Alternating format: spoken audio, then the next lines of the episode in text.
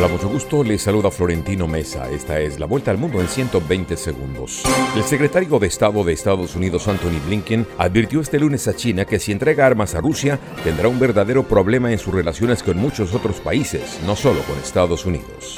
China respondió hoy que es Estados Unidos quien no deja de proporcionar armas al campo de batalla y no China después de que el secretario de Estado estadounidense Anthony Blinken dijera que tenía pruebas de que el país asiático contempla enviar armas a Rusia.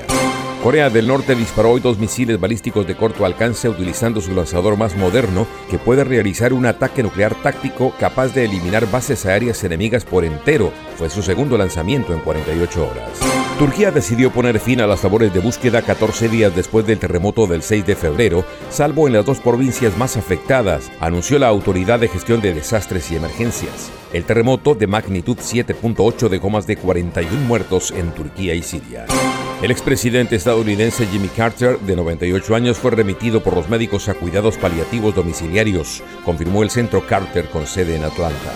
Al menos 15 personas, presuntamente migrantes de varios países, murieron este domingo y unas 30 más resultaron heridas tras volcarse el autobús en el que viajaban cuando transitaban por el estado de Puebla, centro de México.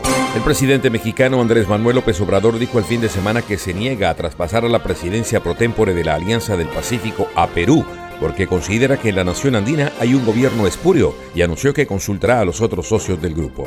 La Cancillería de Colombia dijo que toma nota de la moción aprobada por el Congreso de Perú en la que se declara al presidente colombiano Gustavo Petro como persona non grata y la considera un acto de carácter político que no afecta a la relación histórica entre ambos países. Fuertes lluvias causaron inundaciones y aludes que han provocado la muerte de 36 personas en el estado de Sao Paulo, norte de Brasil. Se estima que aumente la cifra de fallecidos.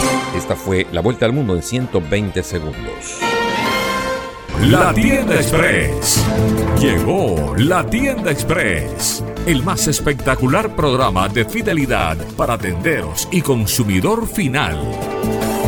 La tienda express módulo de mercadeo y radio promocional que se comunica con los tenderos a través de la radio. La tienda express. Mayores informes en el 315-545-3545. La tienda express.